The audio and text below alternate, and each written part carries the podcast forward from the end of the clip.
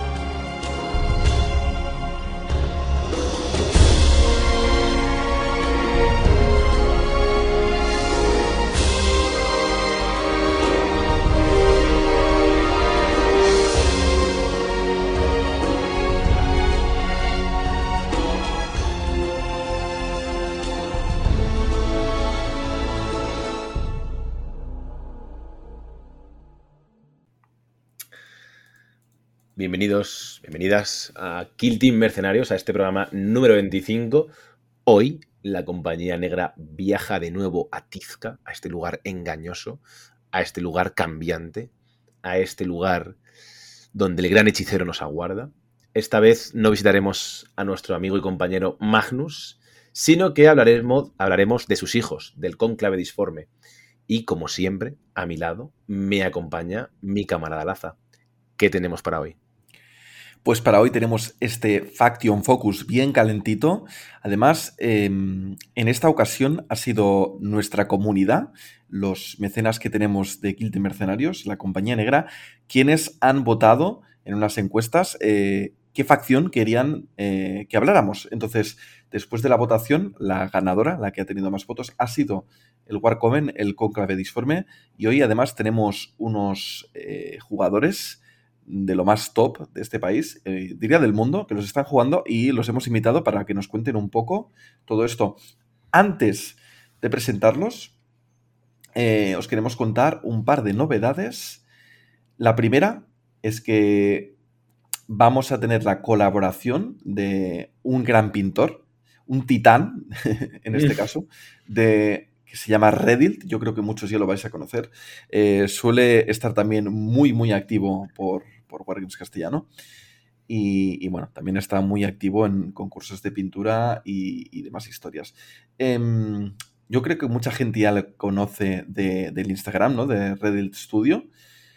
Pero es que además, ya que es nuestro eh, estudio de pintura de confianza, y la verdad es que tienen un trabajo de una calidad, bueno, excepcional, eh, se nos ha ofrecido que dos veces por trimestre es decir, el mes en el que, los dos meses en los que no vamos a sortear la caja, eh, nos va a sortear eh, sus servicios y nos va a pintar una miniatura para uno de nuestros mecenas. Esta miniatura la podrán escoger los mecenas, la que ellos quieran, eh, de tamaño humanoide, y la tendrá que enviar para que se la pinte y nosotros vamos a pagar los gastos de envío, ¿vale?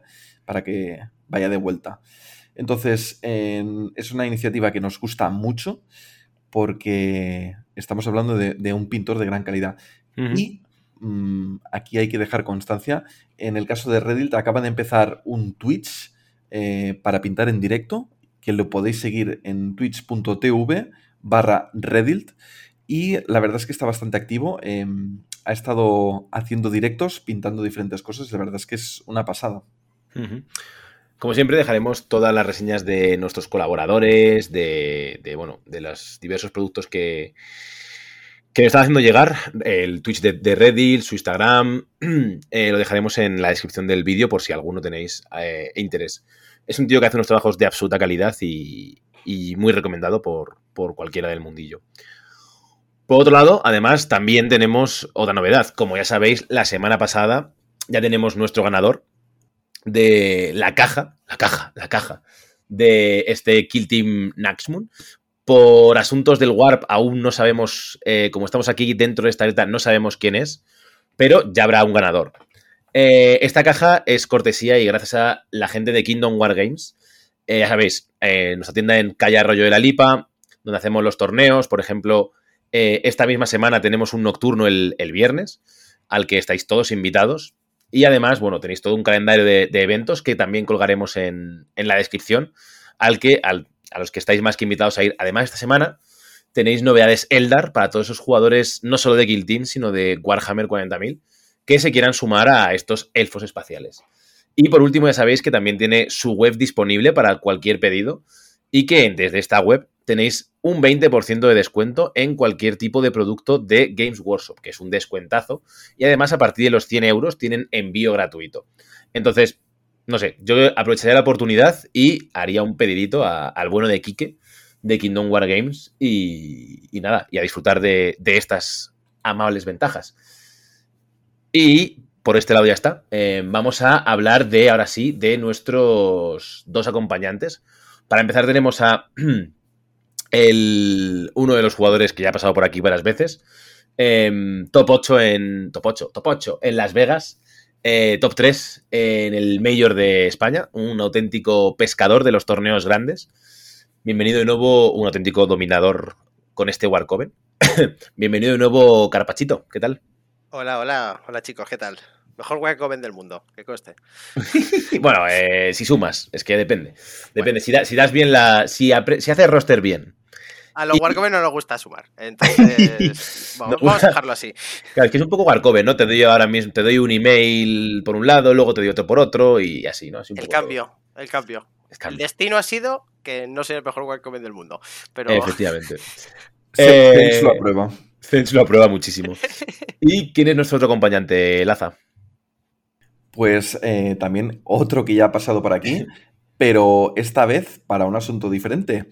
Eh, tenemos a un gran jugador que además eh, este año nos está representando en la selección española, precisamente con Warcoven, y es eh, nada más y nada menos que el señor Ricanem. Bienvenido. Muchas gracias chicos y bienvenidos a vosotros a Sortiarius, el planeta de los hechiceros. Qué maravilla. Mi sitio favorito de la vida, la verdad. ya estoy un poco temblando. Bueno, eh, vamos a empezar a meternos un poquito en este sortearios, como ha hecho tú y Canem, y contarnos un poquito. Nosotros hoy vamos a dar un pasito para atrás. Yo lo voy a intentar, no me va a, funcionar, pero lo voy a intentar. Eh, vale, en el roster tenemos este roster de cabras y hechiceros y rúbricas. Eh, bueno, os reenviamos a todos al programa número 6 de Kill Team Mercenarios.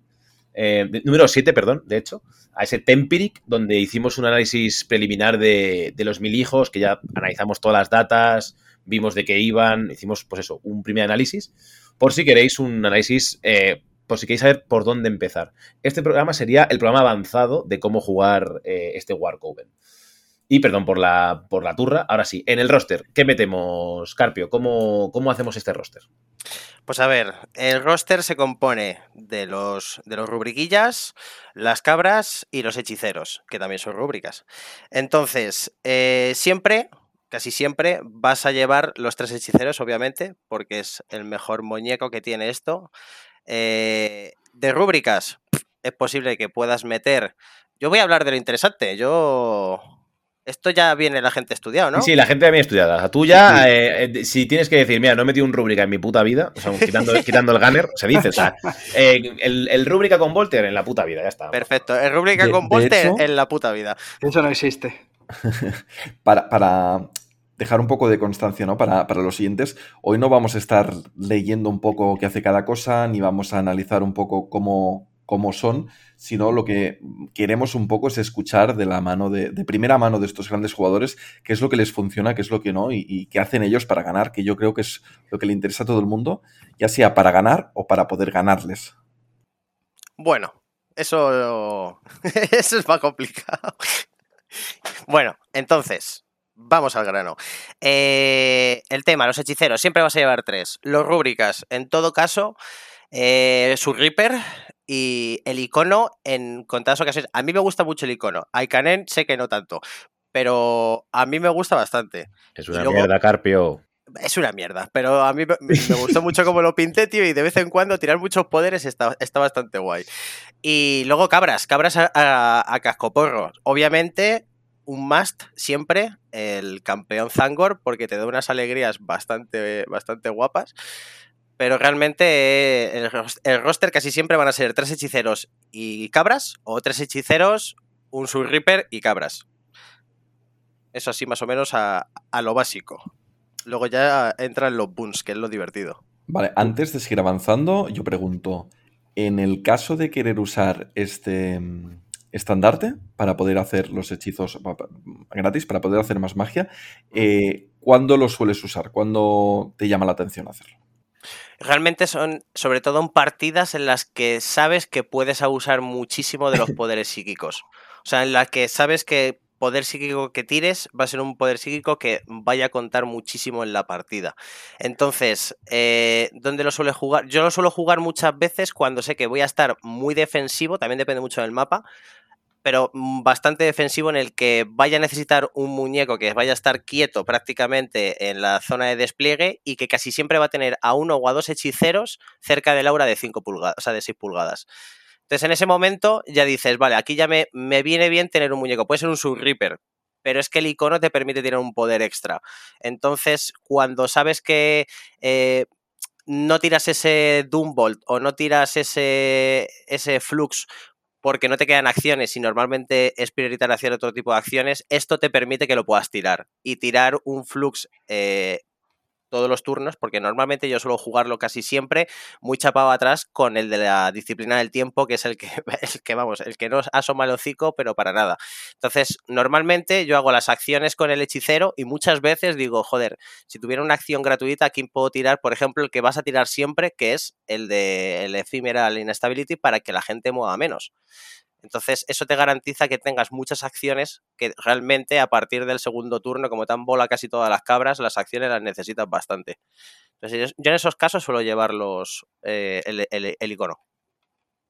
Vale, ¿y tú, y tú, Ikanem, como el icono ni para Dios, supongo?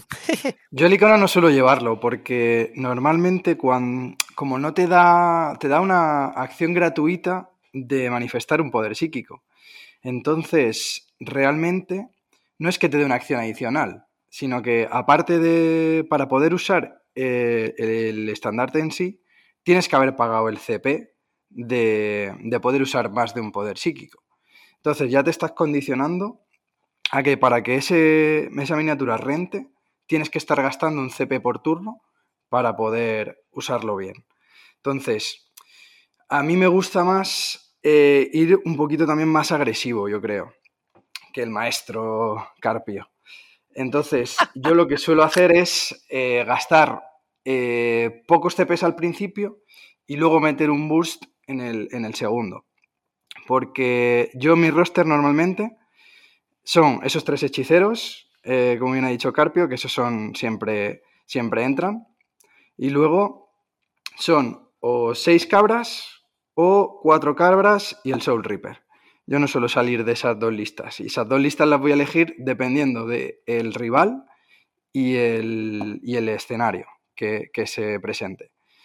Entonces, eh, las cabras, sí que es verdad que, como bien dice Carpio también, el, champion siempre va a entrar, porque aparte de, e impacta mejor, eh, puede pegar dos veces, y esto eh, con una táctica que luego veremos más adelante, eh, es espectacular, porque asegurarte un crítico como puedes asegurarte eh, automático pegando dos veces, puedes meter muchos sustos ahí con, el, con nuestro amigo el, campeón. Y luego, cuando meto seis cabras, eh, también me gusta meter la cabra músico. En lugar de si, si voy a tener que tener a alguien atrás pillando punto, lo que me gusta meter es al músico ahí, porque así aprovecho una de sus acciones que sea la de coger el punto y otra que sea la de tocar el cuerno. Y así me da mucho más movimiento con los Zangor.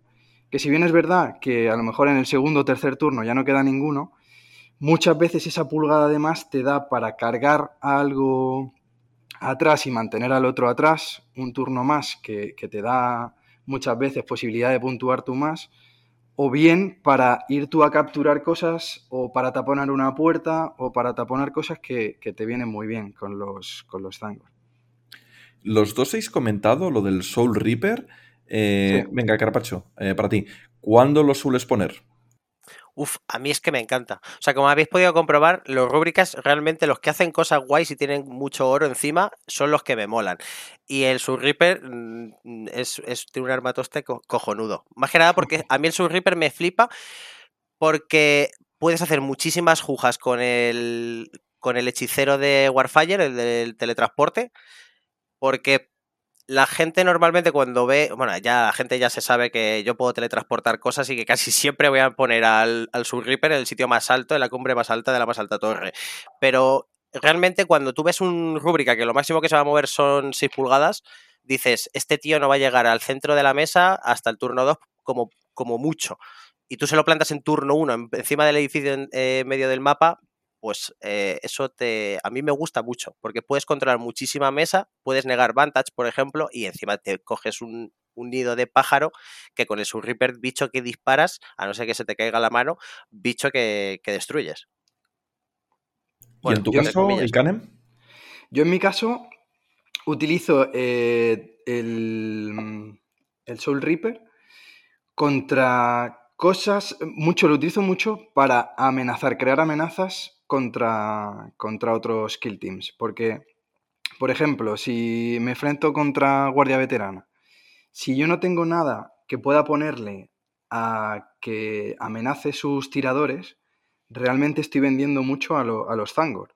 Entonces, crear e, el, lo que dice, lo que decís vosotros muchas veces, que no es solo el hecho de que una miniatura dispare y mate algo, sino la amenaza de que crea el tener esa miniatura en reserva o tenerla en un sitio apoyando, controlando dos puntos, incluso ya para el Overwatch, pues eso hace que el enemigo se piense mucho en si entrar en un sitio o en otro. Aparte, lo bueno que tiene eh, meter el Soul Reaper es que estás cambiando de arquetipo Recon a seguridad.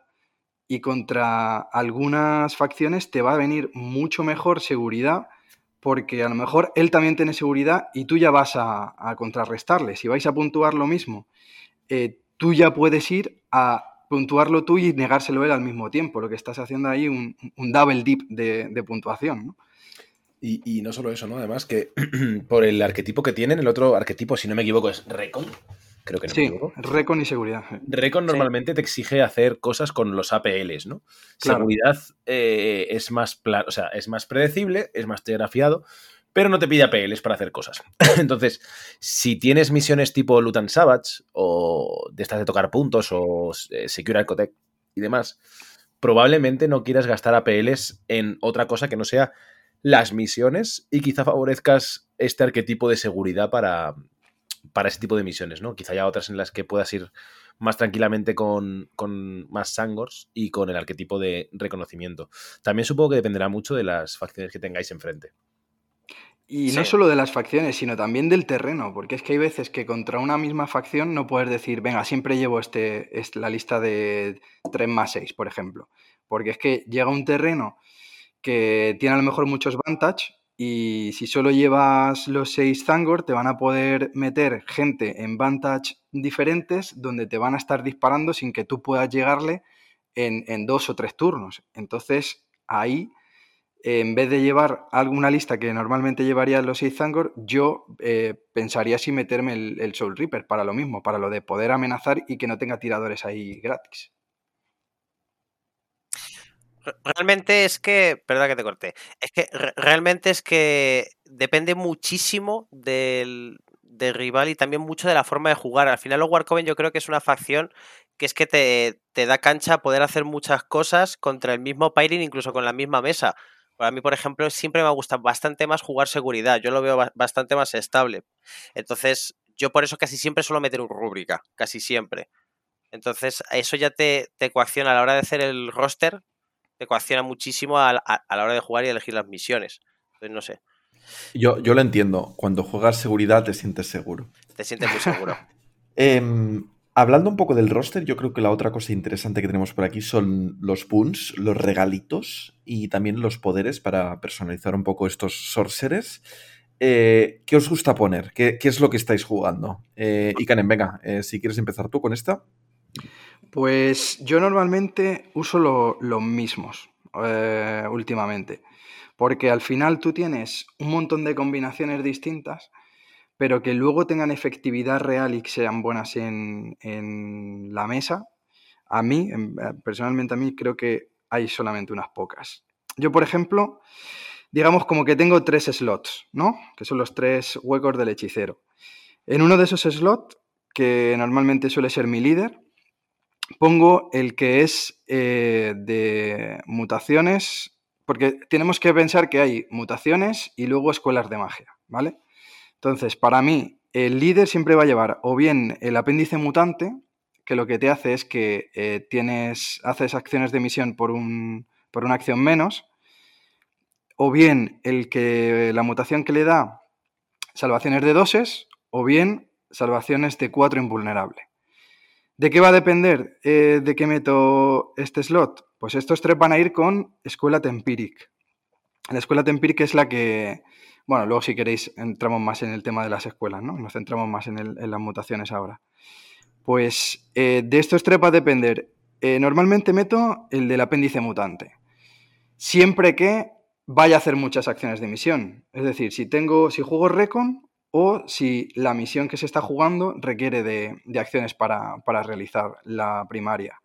Si no, suelo meter el de el Empiric Ward, ¿vale? Que tiene salvaciones de 4 invulnerable contra em, nuestros amigos los, em, los pachachos. Pues viene de lujo tener a este tío porque te meten un fusión en la cara, pero bueno, pues tienes salvaciones de cuatro, ¿no? Que normalmente no vas a querer que no, jugártela tampoco, ¿no? Pero por si acaso tienes que ir a coger un punto, tienes que jugártela, pues te la juegas con este porque tienes salvaciones de cuatro ya ahí contra armas pesadas del enemigo, tienes salvaciones de 4. Esto es muy bueno, a mí me parece muy buena. Salvaciones de 2 es el que menos suelo usar. Prácticamente es o el apéndice mutante o el de salvaciones de 4 invulnerable.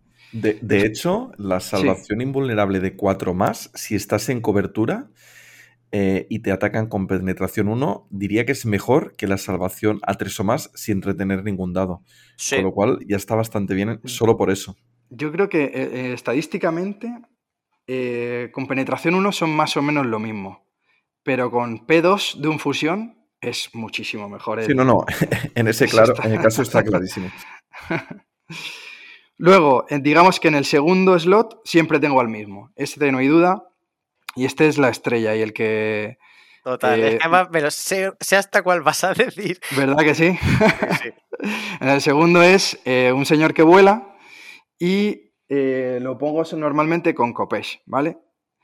Eh, este mm, hechicero lo llevo con la escuela de Destiny, que luego veremos cómo es, pero eh, tiene un hechizo estrella que es el Doombolt. Que... Enrollaos ya si queréis con, la escuela y, los boons para explicar la miniatura directamente, O sea, yo, yo creo que es incluso más fácil, ¿eh? Sí, por eso, es, más, es, más, es, más, fácil, yo creo. Me extraña mucho, bueno, no me extraña, me parece curioso que no juguéis el, pero también juego Guardia Veterana, eh, que no juguéis el tío del Blast con, el de volar. Me porque, sorprende. Porque si tienes al de Blast con, el de volar, eh, lo que pasa es que no, ya te tienes que obligar a gastar el CP ahí. Y, es, y el de volar lo vas a meter a saco. lo vas a tirar para adelante. Y si te lo matan, ya no tienes el. Vale, vale. Esa. Yo lo que suelo ponerle es el pergamino con el blast a este tío. Tal cual. A, este tío, vale. Claro. Ok. Sí, bueno, si no las malas podrías usar siempre el CP de robar el hechizo, ¿no? Eh, pero tienes que estar a 6 pulgadas del otro. Pero como el, se, pergamino era una vez por batalla, ¿no? Sí. sí. Correcto. Hmm. Pues, eh, bueno, pues este chico que, es el de volar, ¿vale?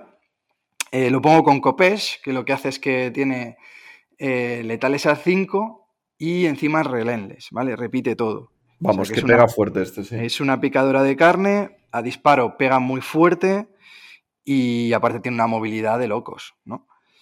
Entonces este suele ser el MVP, el MVP total, absoluto. Aparte luego para el tema de, puntuar y demás, con toda la movilidad que tiene, es espectacular. Y luego, por último, el último slot siempre lo divido entre dos, ¿vale? Que es eh, un chico que tiene también Copesh, ¿vale? Estos dos son, van a ser de la escuela Warfire, que son los que pueden o bien teletransportar a alguien o pueden hacer que el otro, eh, puedes marcar a alguien y que repita todo lo que le dispares o darle ataques. Muy buena esta escuela también. Y entonces tenemos dos, dos hechiceros ahí. Uno que es un chico que mueve una pulgada más, tiene un ataque más, ¿vale? O sea que es una picadora de carne absoluta. Y eh, otro que va a ir con la pistola lanzallamas y una mutación que lo que hace es que eh, al disparo tenga letales al 5 y la regla de no cover, ¿vale?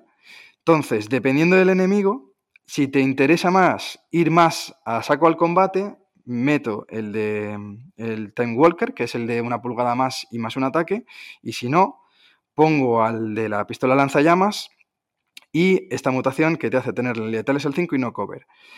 Este tiene un combo muy fácil, ¿no? Digamos que es eh, moverte, marcas a uno y repites todo.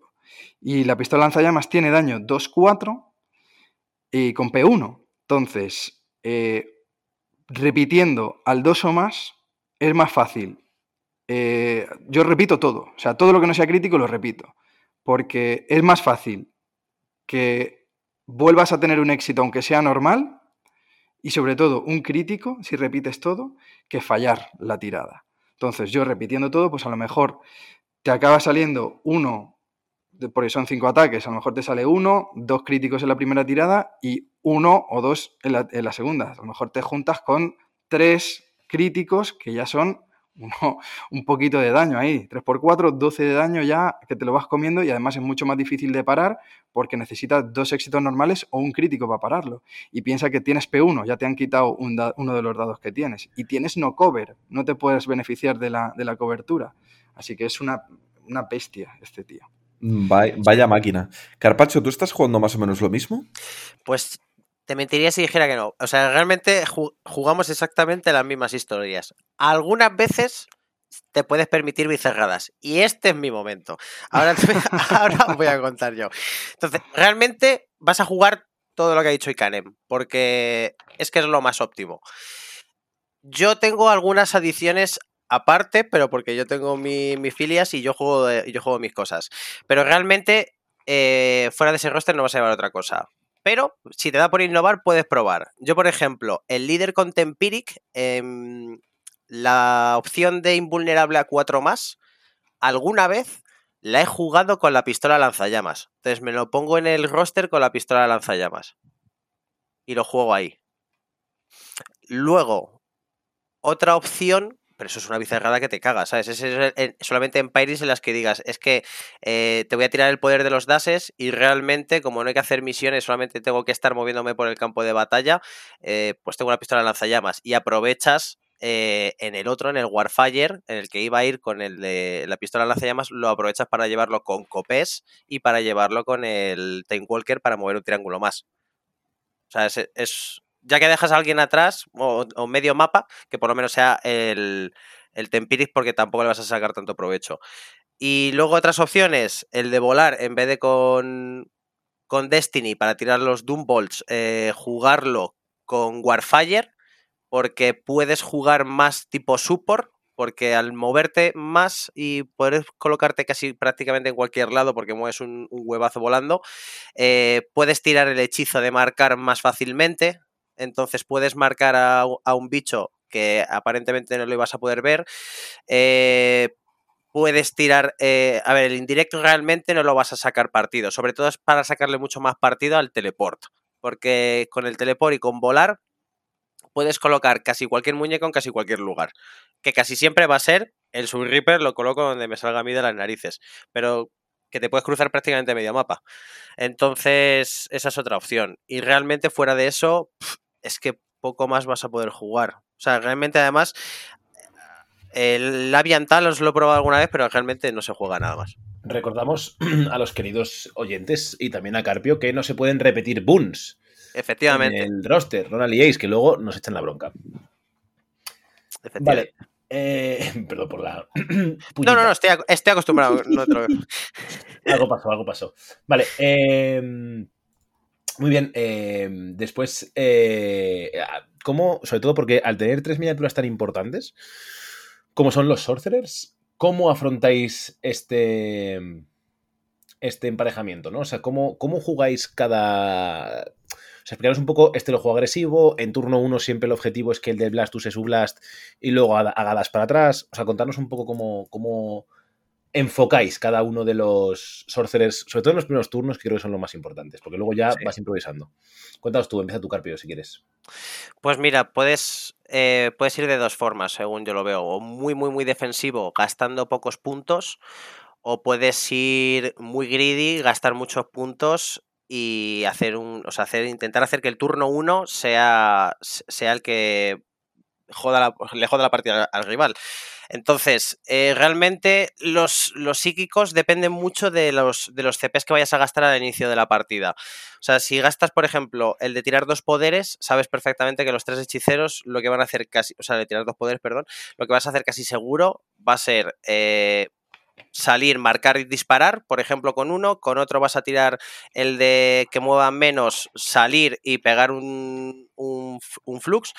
Y con el de volar es tres cuartos de lo mismo, es que va a ser mover, o sea, realmente con, vas a tener mucho, mucho ataque inicial si gastas los, los CPs. ¿Qué pasa? Lo pasa es poner un huevo los hechiceros, porque el CP de guardar, de volver a esconderte con un, con un y cambiarte la orden, solo puedes hacer una vez. Entonces, realmente ahí te expones mucho. Yo lo suelo hacer normalmente cuando tengo los objetivos muy cerca de mi zona de despliegue y necesito muñecos para poder colocarlos ahí en primeros turnos y que estén escondidos, obviamente. Entonces, lo que hago es medir un dash, te suelto un, hostiazo y me vuelvo a, esconder. O me asomo, te disparo dos hechizos y me tiro la estrategia y me escondo. Esa es una de las formas que puedes, que puedes jugarlo. O como más me gusta a mí también, que es eh, recochinado atrás, asomo el hocico, te tiro un hechizo y me escondo. Entonces, eso lo haces normalmente cuando en el primer turno no te vas a gastar el CP de tirar dos poderes, por ejemplo vas a utilizar sobre todo los tangos para que el rival vaya moviendo miniaturas y en el momento idóneo asomas hechicero, disparas y te escondes. Eso sí, por lo menos con los hechiceros. ¿Y tú, Ikanem? Cuéntanos. Pues eh, yo lo que suelo mirar primero es si estoy jugando contra, contra una que sea horda, eh, siempre voy a poner al hechicero, bueno, siempre, más o menos casi siempre voy a poner al hechicero que vuela con el, con el pergamino con Blast buscando el que si ha pelotonado gente, mm, colarme con el movimiento que tiene, puedes mover hasta 9 pulgadas, dejarlo en algún vantage cubierto, disparar ese blast, pillar a los que puedas pillar y luego cambiarle la orden y dejarlo seguro en una posición de amenaza eh, muy buena para el segundo turno y en una posición en que nadie le va a poder atacar. Entonces, a mí ese movimiento me gusta mucho contra Horda. También es, verdad que contra mm, eh, élites, si puedes hacer lo mismo, pero con el Dumbolt, también me, rentaría bastante.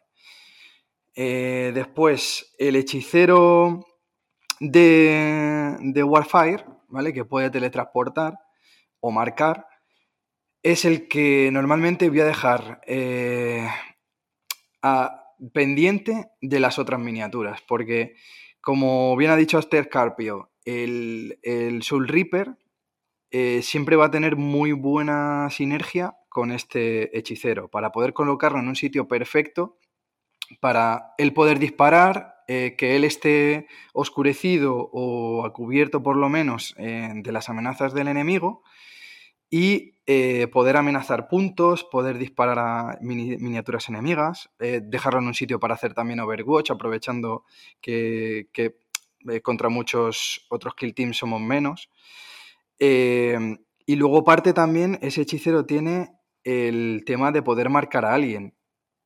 Aquí es, con este hechicero es las veces que siempre me pienso más si usar en el primer turno el, CP para tirar dos hechizos, porque se junta que este hechicero tiene dos eh, hechizos muy, muy, muy, muy poderosos y muy necesarios, que son el de poder repetir y el de teletransportar.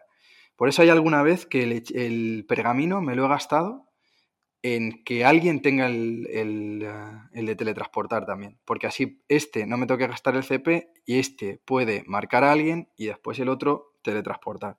Porque no solo sirve también con el Soul Reaper, el teletransporte también, piensa que te puede dar eh, un punto gratis de Vantage si estás con Recon. Porque teletransportas ahí a un, a un Zangor y en su turno el Zangor lo único que tiene que hacer es puntuar y es un punto gratis que tienes. Em, De hecho, ahí me lo jugaron así, me pareció muy interesante. Me lo comí, bueno, me lo comí, no pude, no podía hacer nada realmente. claro. Me lo jugué así en turno 1 y dije, ah, pues esto está muy bien, porque me puntuó en turno 1 ese Zangor, que no iba a hacer nada. Me lo colocó además en un edificio, en una posición que amenazaba bastante al resto de puntos. Hmm. Y fue como, ah, pues mira, ni tan mal. Eh, tenía, Hmm. por supuesto, tenía cobertura, o sea, no podía sacarle de ahí. Y dije, ah, pues esto es muy bueno, esto es muy interesante. Así que nada, muy, muy bien, sí, muy interesante.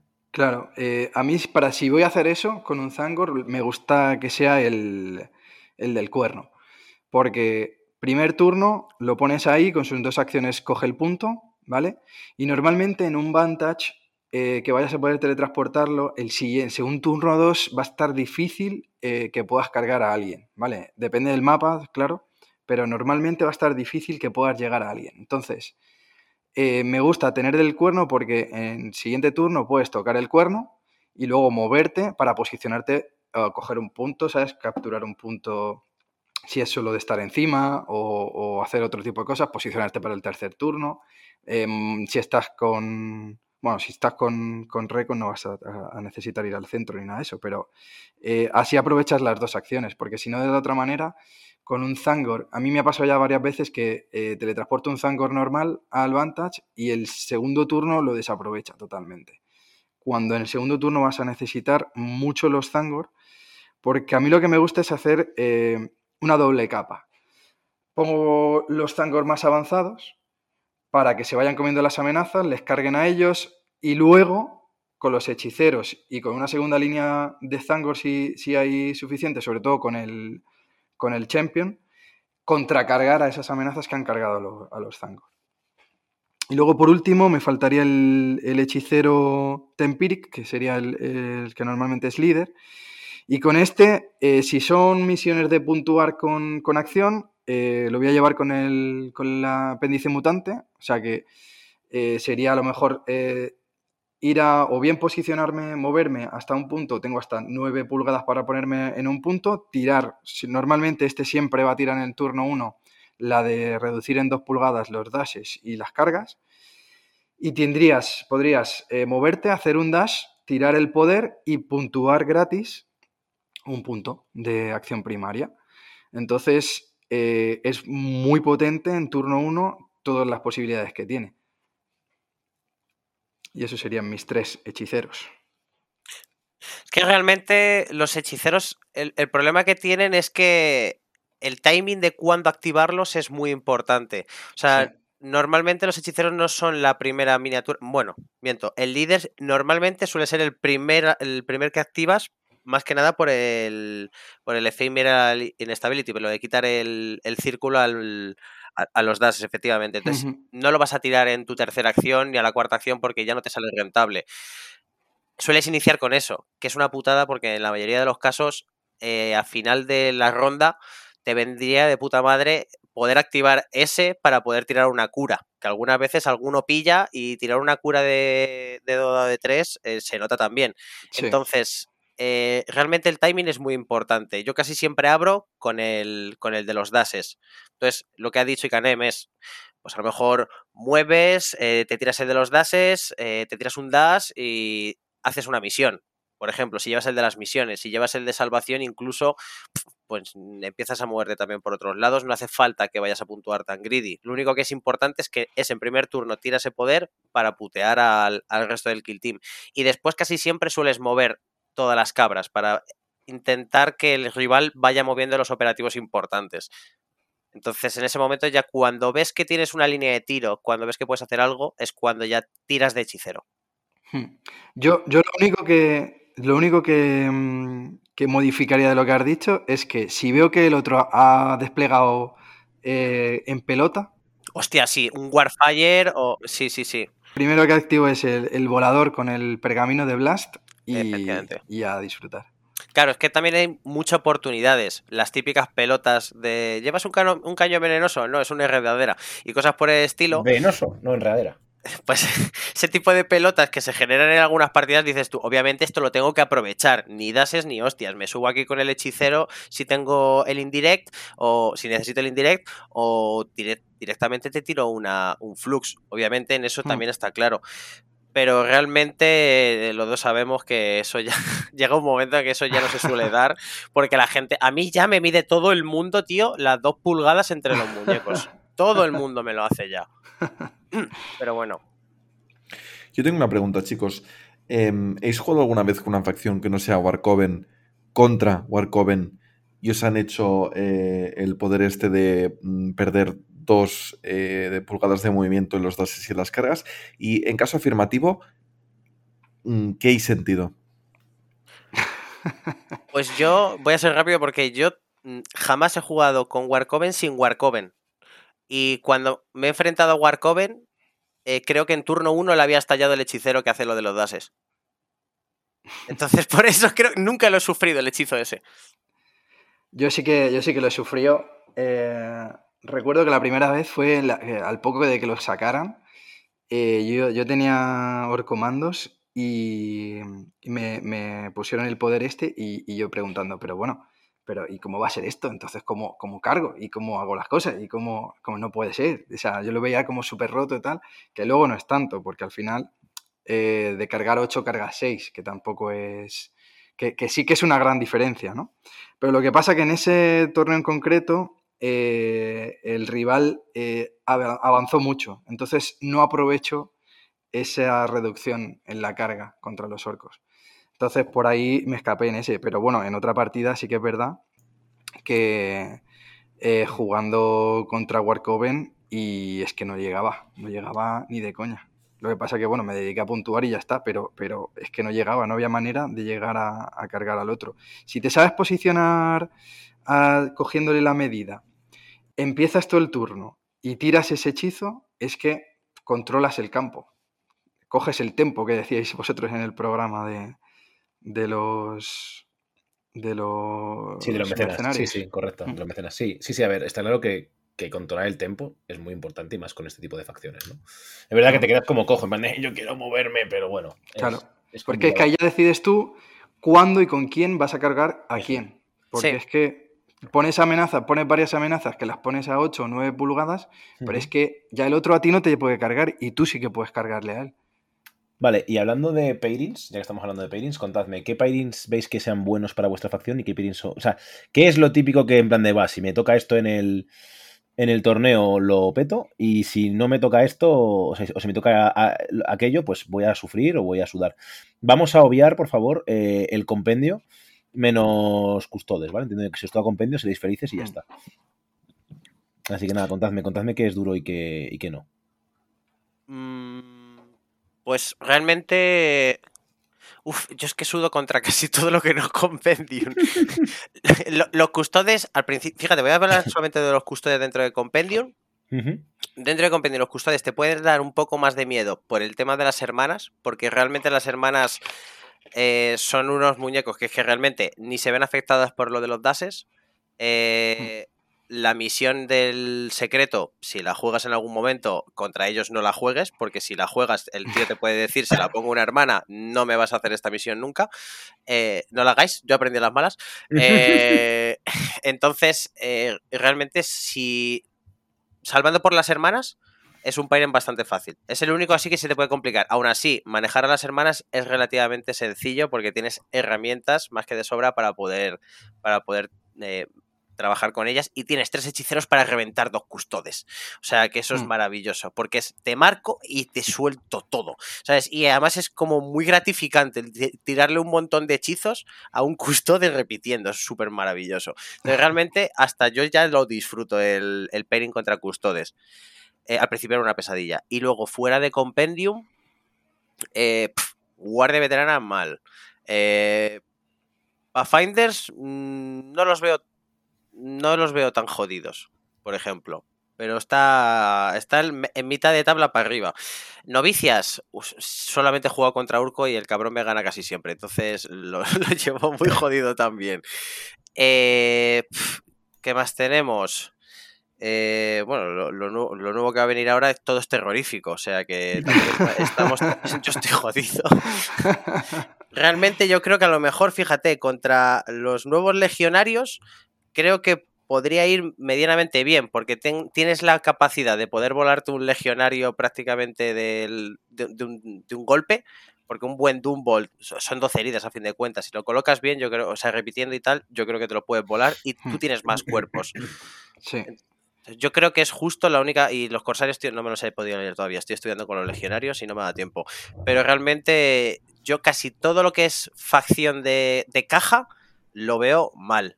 White Dwarfs, ahora. perdón, antes de que vayas a las White Dwarfs, ¿los comandos que no has dicho nada? Ah, perdona, los comandos. Bueno, amor y odio. Amor y odio. A mí, a mí se, me, se me pone cuesta arriba, ¿eh? Porque tienen bastantes heridas, tienen el Jazz Scratch, tienen... Eh, mm, tú tienes unos Zangor para hacerle frente a eso que necesitas dos críticos y que no tenga el Jazz Scratch. Yo lo veo difícil, ¿eh? Y aparte tienen más orcos que tú. Ellos son 10 y tú vas a ser 8 o 9. Sí. Realmente Orcomandos es uno de los pairings que me gusta jugar seguridad, siempre. No, no juego Recon porque eh, un, buen, un rúbrica bien colocado, porque fíjate, he jugado contra los Orcomandos porque he jugado bastante, he probado hasta el lanzallamas. Fíjate la cantidad de veces que he jugado con, con Orcomandos. Buena mierda, de, la verdad. Muy buena mierda. Sí, sí, total. Pues escucha, me hizo la partida, ¿eh? también te digo. Pero bueno, eh, realmente un, el Surripper lo vas a llevar eh, casi siempre y le puedes sacar mucha ventaja con el tema de los teleports. Lo puedes poner en un sitio muy alto, ganarle altura y por lo menos los que no se suban a muchos edificios en un Super Vantage de estos de, Chalnath, puedes hacer cosas. Aún así, es jodido, porque como van siempre en concil y tal, tienes que tirar mucho de los hechiceros para hacer los indirects. Si puedes colarle el, indirect al Gretchen en turno 1, en primera activación, vamos, Lord Comando Ya. Hombre, sería, sería muy bueno. Lo que pasa es que yo creo que no, no llevaría un Orcomando el Gretchen. Yo no llevaría Gretchen, claro, efectivamente. No, cada, claro. Cada, día, cada día, menos Gretchen, la verdad. Mm. Porque es un operativo demasiado frágil para según qué cosas, ¿no? Es difícil. Pero bueno, eh, vale, o sea que. Y contra Clado de cazadores, claro, no, sabéis ni lo que es, claro. No sabéis, ni de qué facción os hablo, claro. pues sí, porque sí, porque juego con, Olsen, que lo tiene, lo tiene en casa. Y realmente no tampoco, no, no le veo, no lo veo mal pairing. Porque sí, tienen más cuerpos, pero tú es que haces muchísimo daño con los hechiceros. pues el, caso Carpio, bueno, Carpio y, y, Canem, es que a mí, probablemente uno de los pairing que más se me atraganta con Guardia Veterana son estos hijos de puta, tío.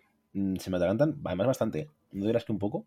La mm. puta invulnerable mm, no mato ni queriendo, ¿sabes? Porque al final del día con, guardia lo que me interesa es matar. O sea, matar, que mis armas de penetración funcione. Entonces, como tenga el día tonto el, el que controla Warcoven, esté en cobertura, salve a 5, me salga los dos, tal, empiezo a pegar una llantina bastante espectacular y que el eh plasma al final falla, o sea, que va a cuatro más, falla.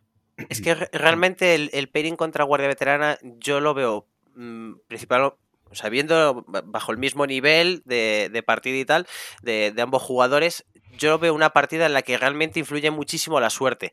Porque no solamente, o sea, las invulnerables, obviamente, en el mejor de los casos te va a ir a cuatro más. O sea, casi todo va a ir a cinco. ¿Qué pasa? Que obviamente si a ti te sueltan un plasmazo, te meten tres tiros y tú blanqueas con la invulnerable, pues obviamente da igual a lo que te haya disparado, te lo va a estallar. Entonces, realmente, al tú tener muchísimas menos miniaturas, bueno, menos miniaturas, no vas a decir muchísimas, pero menos miniaturas, porque obviamente contra Guardia vas a jugar todo Zangors y tres hechiceros, eh, realmente eh, él va a exponer muy poco las piezas clave cuando le toquen activar a los hechiceros. Y si tiene que activar el hechicero, estate seguro que se va a comer un plasma. Entonces, realmente eh, te la juegas a que las dos últimas activaciones son los dos hechiceros eh, que, vayan a activar, que te los hayas dejado para el final para intentar estallar algún guardia así jugosete. Y muy posiblemente se pille cacho. Y te la tienes que jugar a salvar. a mí lo que me pasa con Warcoven, jugando como guardia, es que al final tengo. Depende. Claro, también jugué en Block City, ¿no? En América. Sí. Pero tengo la sensación, tío, de que eh, si juega a los hechiceros bien, me puedo comer absolutamente gratis el Blast. O sea, el Blast o el Dumble, ¿no? Me lo como y luego hace el Dash para atrás y, a tomar por culo. Y con el indirecto, sale, me tira el indirecto en la boca a X miniaturas que al final luego siempre te acabas apilando con guardia porque tienes que ir a los puntos y te apilas. Me tira el, el, el Fire Blast este de mierda, eh, me lo tira a algo y luego se esconde con el Dash y son dos miniaturas que me han disparado gratis y yo poder absoluta- hacer absolutamente nada. Yo voy a disparar, evidentemente, yo voy a disparar al Sangor con el sniper o hacer cosas, ¿no? Pero llega un punto que, según la partida va avanzando, yo empiezo a perder operativos por, por estos disparos gratuitos y cuando el hechicero se me echa encima, yo no tengo amenazas suficientes como para echarle. Y eso ha ayudado un poquito de dados, ¿no? Porque disparo el plasma, no le mato, voy a cuatro más, ya no le mato, él me dispara, me lo mata, o sea, se me complica, ¿no? Un poco la partida. Sí, es que Pero realmente. Bueno, sí, sí, sí. sí. yo, yo lo que veo ahí es que. eh, ya, yo lo veo desde la otra, desde la otra cara, ¿no? Y es que yo veo que si, que si, o sea, tú tienes un montón de cuerpos que arriesgar de primeras, que no te importa que yo me acerque y te lo mate, ¿no? Y tú, sin embargo, con, con un tío random con granadas, te acercas, me la tiras a un Zangor y a- fuera. ¿sabes? No, es que no tiene por qué. O sea, el tema, el tema de la granada, por ejemplo, es que sí puede, o sea, me refiero. Te lo puedo matar, pero puedo fumblear la granada también bastante épicamente. Al 4 más, eh, si estás en cobertura, es No, fácil. hombre, una granada al 3 Crack. más. una granada crack. perdón, una granada vale tres o más. repitiendo Tres o uno, ¿vale? más, que, que, que impactes 3, ¿vale? De media. Y que como mucho a 5 más me salve uno, está muerto. No, si impactas te salvas uno por la cobertura más uno, porque debes estar en cobertura. Si no estás en cobertura es un paquete. O sea, No, hombre, ya, pero, pero me refiero que, te puedes acercar a, a dos y me, la, y me la fundes, ¿no? ¿cómo, cómo? Me- te puedes acercar Bueno, a dos a curvadas dos, y me en turno uno no puedo llegar a dos ni. O sea, no soy Tau. No se puede. Con, no llegas con no- el, no con el dash este No que tenéis tanto, al principio. tanto. No, no No se suele tanto. llegar tan lejos, ¿no? No, no sé. Mm, Normalmente fácilmente te vas a poder salvar una por cobertura y luego tienes dos al 5 más, si tienes suerte y te salvas una o Claro, incluso es dos, que es eso, porque a es que veces aunque pasa. tengas cobertura te puedes comer las dos y, y irte para casa. Sí, bueno, Sí. te puedes salvar las tres, pero no es lo normal. El, o sea, no- salvar las otras dos, no es lo normal. Lo normal es, en teoría, que salves eh, esa extra. Yo ya he gastado mi granada y en el turno siguiente tú ya puedas cargar a ese tío porque se te ha quedado 6 pulgadas. Y ya empiece la, la máquina de picar, ¿no? De sangoreña, básicamente. Sí, pero mira, por ejemplo, yo uno de los casos que me suele pasar casi siempre contra Guardia Imperial, bueno, contra, contra los veteranos, perdón, perdone, eh, perdone, mi, mi señor, eh, mi señor de los veteranos. Eh, es el nido del francotirador. El típico nido de francotirador de Mm. estoy en todo en concil, estoy en cover, me estás viendo los muñecos, ¿sabes? Eso te sorprendería la cantidad de veces que yo he tirado el de, bar, el de Barrage con Indirect Sí. y he metido Y no a nada. tres muñecos, a- o sea, a tres, que casi siempre son que si el francota, el spotter e incluso el médico en Y el algunos casos. fanático, no sé qué. O el fanático, lo que sea, efectivamente. O sea, puedes enchufarle a tres muñecos, tío, con el indirect y no matar nada, pero no matar nada Sí, de sí, sí. incluso decir, he hecho dos heridas al francota. Sí, sí, sí. Oye, Bueno, es, es que terrible, ¿eh? Es, Es normal, terrible. porque el, el hechizo del, del indirecto este es bastante pocho. O sea, Es bastante Sí, es que pocho. es Estamos hablando de no 5 repitas, es ataques al 4 más. Eh, pff, daño de Claro. además. O sea, es un pochito.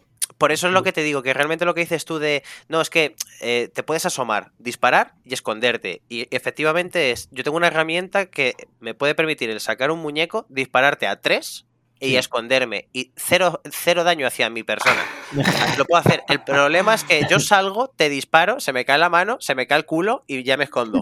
¿Sabes? Y las risas aseguradas. ¿Qué pasa? Que muchas veces lo que sueles hacer ahí para maximizarlo, porque yo es una de las primeras cosas que hago aquí. Me juego normalmente los dos poderes Sí. y lo que suelo hacer a lo mejor es subo, te marco al que quiero disparar, y que luego si a los otros rasco heridas, pues de puta madre, pero te marco al que quiero disparar, te disparo con eso, a cin- cinco dados, cuatro más repitiendo para impactar, Sí, ya es mejor. malo sería daño 2-2 que no... Que, que no hicieras algún guardia de siete vidas, ¿eh? Pero bueno, la Bueno, mayoría pues- de las veces te digo que no lo suelo matar. Claro, es, claro. que es que realmente lo normal sería que hicieras unos 4 impactos y de ahí eh, solo que se salve uno ya sobrevive. Ya, ya sobrevive, ese es el problema. Claro, que y es- se queda con. un- y es que muchas veces que además te jode porque se queda con una vida. Y es en plan de. Y Me cago en todo lo que se venía y el médico al lado. Y ¿sabes? luego el médico- es que luego lo cura el médico y te, te quedas con la cara de gilipollas.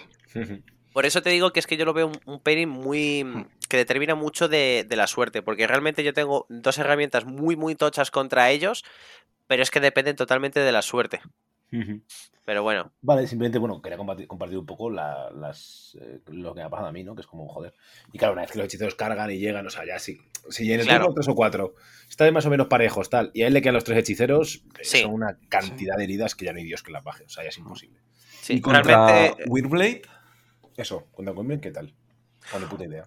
Uf, no, he jugado dos partidas. Una muy, muy, muy mal y otra mm, me defendí. Pero porque dije, ¿cuáles son los muñecos que hacen cosas estos? Te centras y lo, lo revientas y ya empiezas a jugar. ¿Sabes? Entonces, realmente, eh, es que la veo muy destructiva. Te a mí me comieron la mesa. y Las putas escopetas, tengo pesadillas todavía porque los sacos, es que te, con un Los escopetazo te, re- te- es Sí, que te sí. lo revientan. O sea, realmente, yo lo que estoy dándome cuenta es que casi todas las facciones, que son mm, todas las de caja prácticamente, y la mayoría de las de White Dwarf, tienen la capacidad de poder estallarte cualquier muñeco con uno de los suyos. Y él tiene encima más que tú. Ese es más o menos ese resumen que yo veo, porque claro, un rail rifle, eh, un, un Santus de estos o un talón de estos, eh, casi cualquier muñeco de estos te puede estallar un, un rúbrica, súper sencillo. Bueno, un rúbrica más complicado, ¿no? Igual.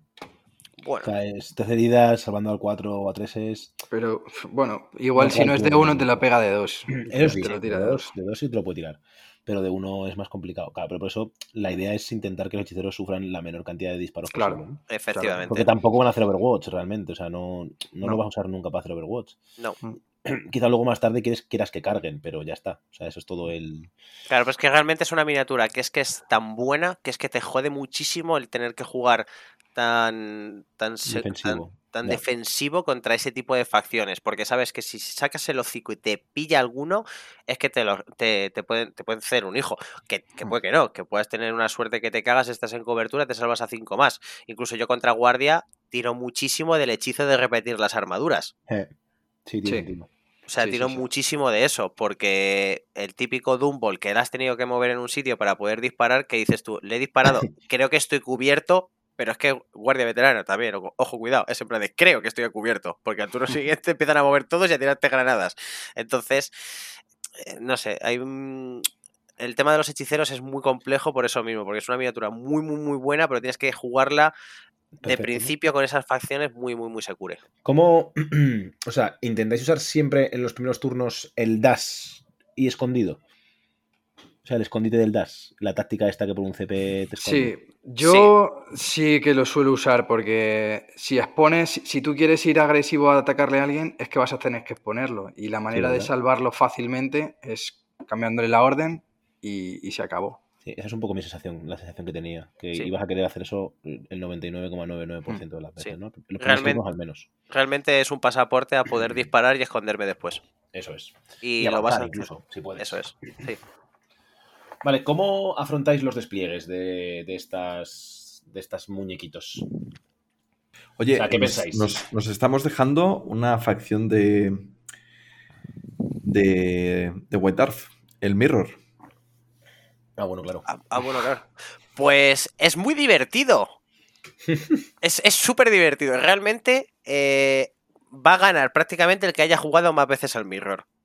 Pues, pero bueno, suele ocurrir como casi todas las facciones. No, no, no, pero quiero decir, porque realmente ahí tienes como un par de mecánicas muy, muy, muy buenas que funcionan contra los psíquicos y tú tienes todos psíquicos. Entonces, realmente, eh, los pergaminos, o sea, perdón, los, los talismanes. Sea, sí, el talimán oculto. Claro, yo, yo la primera vez que jugué contra, contra War- bueno, la, la vez que jugué contra Warcoven, eh, el tío no se los puso, se puso la, la típica lista de pergamino y las ropas. Y dije yo, te vas a cagar. Porque le puse, le puse el pergamino, o sea, le puse el talismán a todo Dios. Y claro, me dijo, ¿y esto para qué lo haces? Y yo, tú espere, verás. Y claro, cuando me empezó a tirar poderes y que yo me empezaba a salvar con todo, el otro dijo, hostia puta. Claro, ahora ya no, esto ya no es tan mortal, ¿sabes? Para dos tiros que te pego y encima te lo salvas. Entonces, realmente, eh, también es cierto que depende muchísimo de la suerte. O sea, si juegas exactamente el mirror con el este clónico, obviamente ya sabes lo que va a pasar. Que es que tenga más Mm. suerte, prácticamente. Claro, además, el- lo interesante, ¿no? Es que cada vez más estamos viendo aparición de psíquicos en el juego. O sea, cada vez hay más. mm, Porque al principio solamente estaban los Grey Knights y los, y los primeros mil hijos, ¿no? Y era como, ah, las semanas de silencio, va, no sé qué, son una mierda, tal, ¿quién va a querer usar esto? Tal. Bueno, pues hold my beer, ¿no? Porque ahora ya los, los legionarios tienen, los Eldar tienen, los payasos tienen. O sea, ya cada vez va viendo más y más y más y más y más hechiceros, ¿no? En el, en el juego. O sea, parece que lo dan con los creepies. Sí. Entonces, bueno, es, creo que es muy interesante tener en cuenta esta, esta, esta posibilidad de que va a haber hechiceros y que tener cosas para contrarrestarlos es muy importante. Hmm. Yo, por ejemplo, contra los nuevos corsarios creo que el talismán oculto es win-win, porque te quita Sí. mortales y te quita de poderes psíquicos. O sea, es que es la hostia ese objeto contra ellos. Vale, pues lo dicho, contadme un poco de mm, sobre cómo desplegáis, ¿no? O sea, con qué lo hemos ido hablando, pero bueno, más o menos con qué, en plan de quiero subir siempre a alguien a, a X hechicero al Vantage, los zangos, bueno, contadme vosotros. Adelante, Ikanem. Pues yo eh, siempre miro, eh, si me toca de, de atacante, eh, lo primero que voy a hacer es ver si tengo posibilidad de meter al, al hechicero que vuela con el blast para meterle ahí un- a unas cuantas minis a, a la vez. Si eso es posible, lo voy a posicionar de tal manera que pueda mover o mover y hacer dash, tirar el poder y, luego usar la táctica para ocultarse. Eh, eso sería prioritario para poder hacerlo, hacerlo bien. También pensando que en dejarlo en una posición eh, ventajosa para amenazar el siguiente turno, en turno 2. después, los Zangor, siempre voy a utilizar ese, esa doble, doble pantalla, digamos, ¿no? Una primera línea de Zangor, que van a ser, dependiendo si llevo los 4 o llevo los 6, pues van a ser o bien 2, 3 o incluso 4, ¿vale? Entonces, eh, tomas el, el centro, tomas puntos, pero eh, intentando eh, dejar después a hechiceros y sobre todo al campeón Zangor en esa segunda línea, ¿vale?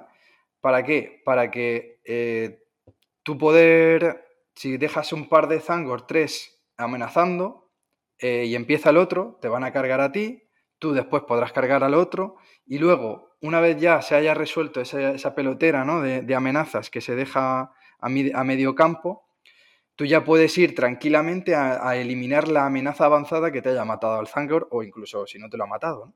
Pero ya puedes tú contracargar contra eso, y ya puedes aprovechar a matarlo tú, o bien cargarlo y no atacarle incluso para poder luego hacer de puente de el siguiente turno, en cuanto me toque, te mato a este, te cargo, utilizo la regla de Exalted Astartes y cojo, te mato a este, te cargo y te mato a otro, ¿vale? Porque así puedes pegar dos veces. Entonces, utilizarlo bien como, como pantalla para que no te puedan disparar a ti y tú ya coges esa posición avanzada, o, y, y después ya en el siguiente turno ya te metes hasta la cocina por el, por el, para el rival, y eh, mientras tanto, eh, si no tiene, o sea, si puedes coger y con, el, con, lo, con dos de los hechiceros tienes eso solucionado, eh, el, con el tercero seguir puntuando con el apéndice mutante. ¿Y tú, Carpio, cómo lo enfocas? Pues eh, de una forma bastante similar, o sea, influye muchísimo si, es, si eres atacante o eres defensor, porque si eres atacante, eh, realmente viendo cómo te coloca el rival, siempre vas a poder colocar, por ejemplo, pues lo que, lo que ha dicho Icanem, a lo mejor mover un muñeco para poder hacerte un flux bastante sencillo, ya que ese no es indirect, pues si te puedo enchufar a cuatro miniaturas con el, con el flux en turno 1, moviéndolo, colocándolo en un sitio, lo vas a hacer. Eh, el resto, obviamente, todo en cobertura. El Soul Reaper también, si lo puedes mover de inicio y colocarlo en un Vantage, ¡buah! perfecto, porque te ahorras el tener que moverlo luego. Lo pones en concil y aparcado. Si no, empiezas a mirar cómo intentar teleportarlo para colocarlo en una zona que pueda amenazar mucho y en la que pueda descubrir el, el, el, concil, porque obviamente le vas a poner en, en, concil y vas a gastarte el cambio de orden para, para, poder disparar y estar cubierto casi todo lo que puedas. Entonces, eh, si lo puedes colocar en mitad de la mesa en un Vantage que pueda controlar y no pueda ser cargado, si eso lo puedes hacer también en turno 1, también es muy bonito, porque tú en turno 1 le estás colocando ahí al, al Soul Reaper en una acción que a lo mejor es muevo, cojo un punto, te teletransporto al Soul Reaper, ya está. Esa es toda tu activación con ese hechicero, lo dejas escondido en concil, no lo, no lo expones y siempre puedes amenazar con toda la mesa esas son las únicas que se me ocurren así más o menos de prioritarias en turno 1. Si no, luego ya necesitar, o sea, mirar, mirar cosas de, necesito coger muchos puntos, en plan de más de 3, casi siempre voy a tirar como muy hacia adelante con las, con las, con las cabras. O a lo mejor incluso hasta con el de Tempiric para poder hacer en primera acción un mover, hago la acción gratis, tiro el poder de que te puedas mover menos y a lo mejor te tiro un flux por ejemplo, si eso. Entonces, en partidas de menos de tres objetivos, ahí a lo mejor ya puedes colocar más, eh, a lo mejor llevas menos cabras, llevas más, más rúbricas, a lo mejor juegas dos rúbricas así a, la locura, te posicionas en los Vantage. Yo casi siempre suelo buscar mucho el, el tema del Vantage, ya sea por el, el Doom Ball con volar, ya sea por el Soul Reaper porque lo puedas colocar con un teletransporte, incluso si juegas el de el hechicero de mover un triángulo extra, te sorprenderías que un triángulo extra algunas veces te renta bastante, porque casi todas las escenografías al estar a cuadrado, a círculo de, la zona de despliegue, te puedes subir bastante sencillo con un mover y, y lo mismo tiras el hechizo así sin, sin forzar mucho. Esos yo más o menos en las que en las que puedo moverme en turno 1 y para defender. O sea, eso, eso siendo yo atacante. Otro rollo es defensor. Si es defensor, todo chapado, pero vamos, o sea, como muchísimo cubriendo los objetivos para decir, mira, yo voy tirando zangos, pero vamos, todo chapado porque detrás de un Oscurin, porque te pegan un tiro a un muñeco y en turno 1 y, y lo estás sufriendo, pero vamos, desde el turno 1. Sí, Primera claro, activación. claro. Imagino que al final del día, si te comes, bueno, si pierdes algún hechicero en turno 1, ¿no? Ya es un drama, o sea, ya es un drama Eso, absoluto. joder. ¿Verdad? Claro que es un drama, ya ves. Te tienes que dejar al alcohol ya, porque si no, la, la partida se va a la mierda. tan importantes que al final del día perder uno de ellos, incluso uno, ya, ya es un drama, ¿no? No tienes, no tienes gente que pueda ocupar su puesto, ¿no? Básicamente, ese es el, Claro. el tema. Es- Vale, y hemos hablado un poco de ellas, pero bueno, mejores tácticas de, de esta gente que. ¿Qué O sea, tácticas usáis mucho? si- ¿Cuál es simplificamos. Eh, la, la TACOPS que os guste más. ¿Tacops o.? Vale. Sí, sí, TACOPS, TACOPS. Ah, ¿de secundarias? Sí. Pues a mí de lo de, lo, de estas específicas de, de la facción, la que me gusta más es el gran plan. Porque es la única que veo que se puede hacer más o menos siempre. Porque la de ver un secreto, eh, tienes que estar pensando en que tienes que acercarte, tienes que gastar una acción en revelar el secreto y normalmente no vas a ir eh, sobrado de acciones, porque entre cargar o mover, eh, tirar el poder psíquico y luego eh, atacar o disparar lo que quieras hacer, estás muy limitado de acciones. Entonces, mm, a mí me gusta más la del gran plan, porque es matar a un tío y capturar un objetivo. Y Vale. esos objetivos que te marcan eh, no son de los que se pueden quitar. Por lo que las misiones que son de quitar objetivos son incluso mejores, porque van a estar normalmente en el centro. Y Claro. son objetivos que vas a querer coger igualmente. Por ejemplo, en, lo que pasa es que en Arcotec no lo puedes jugar, ¿no? O sea, está prohibido jugarlo porque todos los objetivos de Arcotec se quitan, Eso es. ¿no? ¿O estoy yo completamente correcto? Yo creo que en el momento en el que el objetivo se pueda remover, en ese objetivo no puedes poner el gran plan. Claro, claro, eso es, pero como, y como Arcotec se puede remover todos los objetivos, no puedes directamente jugar esta misión. Efectivamente. Entiendo yo, vamos. O, o también te- puedes coger controlar el centro, o no te deja, no tiene opción B. No, no, tiene que ser un punto. Sí, tiene que ser un punto, pero yo no sé hasta qué punto, eh, o sea, creo que, es, que se pueda, o sea, no se quita realmente Sí, ahí, sí, en Arcotec se que quita. puedes sí, llevártelo, ¿no? Claro, claro, por se quita. Pero, pero, o sea, realmente el punto está ahí, lo que pasa es que te lo puedes llevar. Yo creo que se refiere a los que se eliminan, ¿no? Como... Ah, vale, vale. No dice, vale, Claro. vale. Entonces, entonces el naming es diferente. Vale, vale. Entonces, vale, entonces sí. Entonces, ok. Vale. Sería, por eh, ejemplo, la de Scarleting Hostilities. Claro, eso es. Claro, ahí, por ejemplo, que tienes, que tiene que ser uno de los dos del centro. Claro. Justo. Claro, y es mejor porque al final Es día, mejor, por eso, claro, lo vas a querer coger sí o sí. Te va a querer pegar seguro, ¿no? Está, está muy bien. Está muy Claro. fresquito. Em, y sobre, más o menos un poco, o sea, lo que os decía antes, ¿no? Eh, sobre, lo dicho, ¿no? Intentáis usar el dash siempre, ¿no? Supongo, el dash en- de la táctica siempre. ¿Usáis normalmente casi siempre o siempre lo de los dos poderes? ¿O solamente al principio? ¿O solamente al final? ¿O cómo lo, cómo lo enfocáis, Carpio? A mí no me has preguntado por mis tacos favoritas. ¿Cuáles son tus tacos favoritas, tonto? Como diga la misma, te apuñalo. Eh, pues te iba a soltar una disertación sobre las TACOPs. Si Venga, quieres, te la suelto. si Sí, sí, sí, no, las quiero, las la quiero. te- La quiero. Vale, a ver, te digo. Pero, cosas que tienen guay las tacos estas. A mí, por ejemplo, me gustan muchas. Me gustan mucho porque todas coaccionan mucho al rival. El problema es que normalmente todos los rivales a los que me enfrento tienen un muñeco totalmente prescindible al que le pueden dejar totalmente recochinado atrás y entonces eh, dos de las tres misiones no te sirven de nada. Entonces te tienes que cruzar prácticamente todo el mapa. Otra cosa es que además si te pones la del secreto y la del gran plan, el chico listo se va a poner las dos al mismo tío. Hmm. Entonces realmente al mismo tío le tienes que robar el secreto y luego encima matarle. Entonces em, lo que va a hacer el tío es ponerlo en la mayor esquina del fondo y no moverlo. Incluso si, te lo, si lo matas antes de, antes de hacer el secreto, directamente estás perdiendo dos puntos de, secundaria. Entonces, eh, realmente yo las meto todas, siempre, porque juego seguridad y juego estas tres. Algunas veces lo que suelo quitar es el ritual, porque el ritual es una santísima mierda, ¿sabes? Es la única que te digo que no me, no me gusta. Y normalmente suelo jugar siempre una de facción y las otras dos de seguridad. Si juego seguridad, obviamente, si juego Recon, pues a lo mejor sí que juego eh, las dos y una de Recon. Pero casi siempre priorizo el gran plan. O sea que lo mismo que Karen.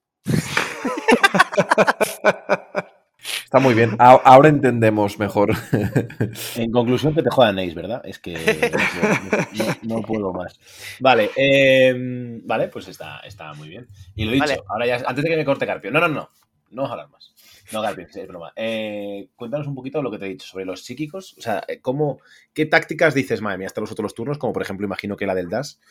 ¿Qué tácticas son circunstanciales y qué tácticas como, mía, no usa esto en mi puta vida, Julio? El, el DAS es obligatoria. O sea, el DAS es práctica, o sea, la vas a usar siempre. la de los dos poderes, eh, la sueles usar sobre todo cuando tienes opción de hacerlo. En turno 1 algunas veces te lo puedes hasta guardar por hacer un poco de ahorro de, de CPs. Pero si quieres ir desde el turno 1 con todo, si quieres ir con todo, te tienes que tirar esta estratagema obviamente. Eh, la de disparar y tirar el poder psíquico realmente no la suelo utilizar nunca porque en el roster, como no puedes repetir hechiceros, porque son maravillosos los Warcoven, no llevo ni una con pistola Volter y solamente llevo una pistola lanzallamas en el hechicero. Y tirarte un CP solamente para que el hechicero pueda tirar el poder de daño y disparar, realmente no me parece muy, muy, muy circunstancial. O sea, tiene que depender la partida de que ese tío dispare con la pistola lanzallamas y luego tiene un flux, por ejemplo, o tire el Warfire, el, Firestone, perdón. Tiene que depender la partida de hacer eso para que te tengas que gastar ese CP. Porque si no, no, lo haces nunca. Eh, luego la de los rúbricas, pues es que no se juegan rúbricas. La de los rúbricas no la vas a gastar nunca. Y en todo caso, la de la horda salvaje, que sí que me gusta mucho por lo que ha dicho Ikanema al principio del programa, que, mm, que es que con el Zangor Leader, tío, es que puedes pegar unos sustos que te cagas, porque vas con el HS y como cargues con, esta estratagema tirada, es que puedes hacer un hijo a más de uno. ¿eh? Hmm. Yo en mi caso, eh, en turno 1, pienso, el hechicero de Warfire puede o tiene que marcar a alguien y teletransportar o solo teletransportar. Ahí entonces digo, eh, si es totalmente necesario que él haga estas dos acciones, me tengo que tirar la, táctica de tirar dos, hechizos.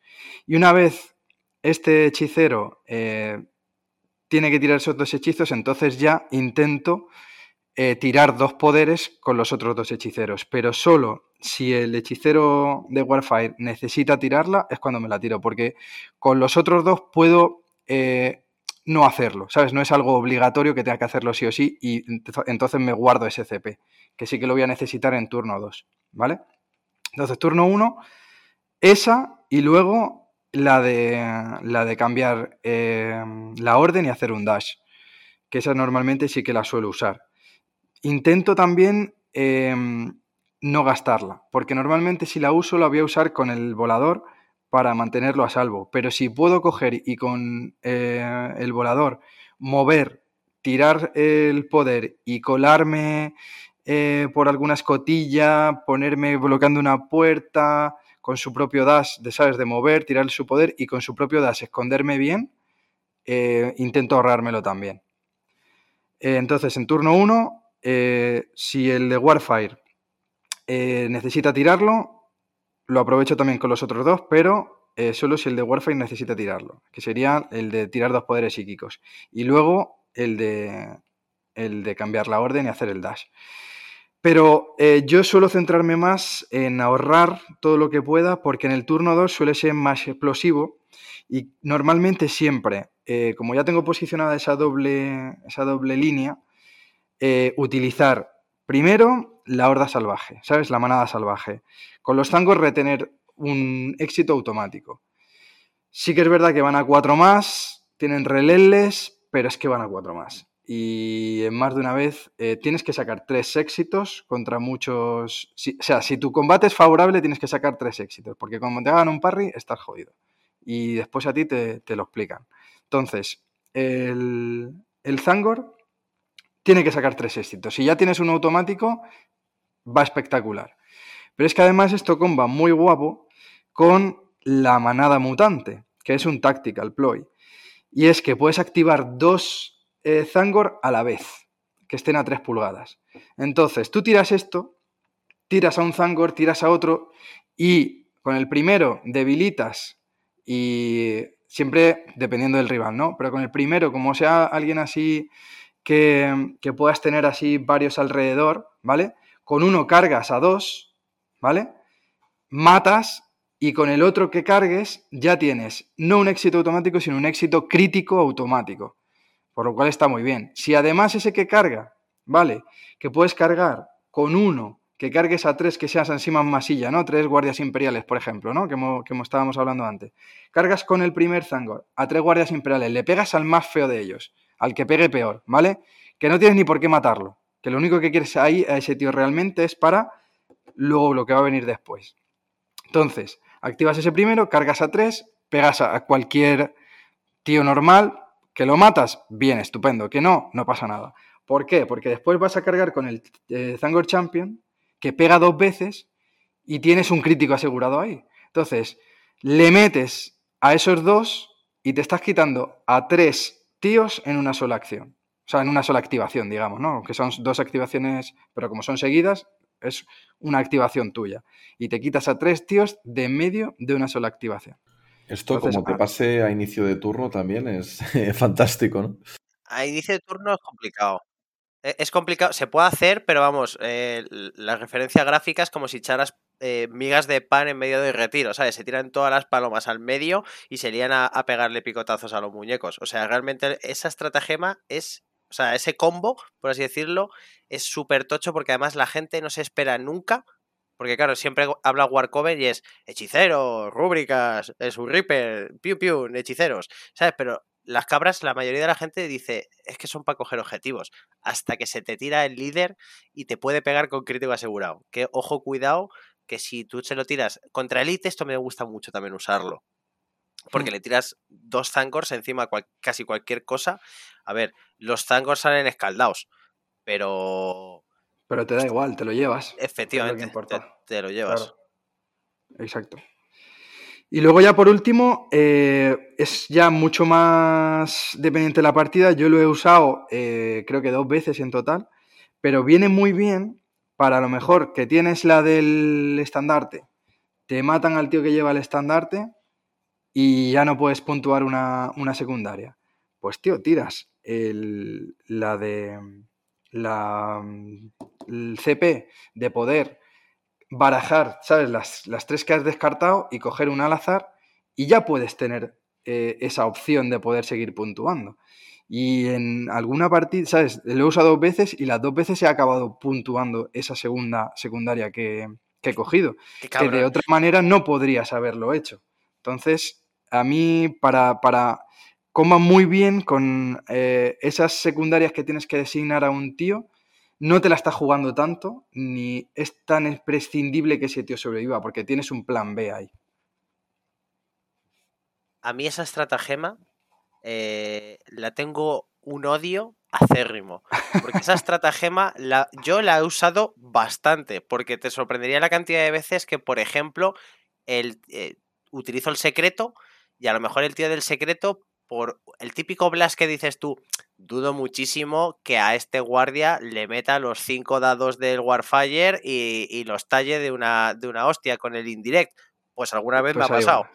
Y entonces le he tirado y al del secreto lo matan turno uno. Y ha sido en plan de me cago en la puta. Bueno, me voy a gastar el, el CP para tirar otra misión. ¿Qué pasa? Que muchísimas veces me ha salido una misión que no podía cumplir por cualquier motivo, porque la misión se tiene que cumplir si la puedes revelar.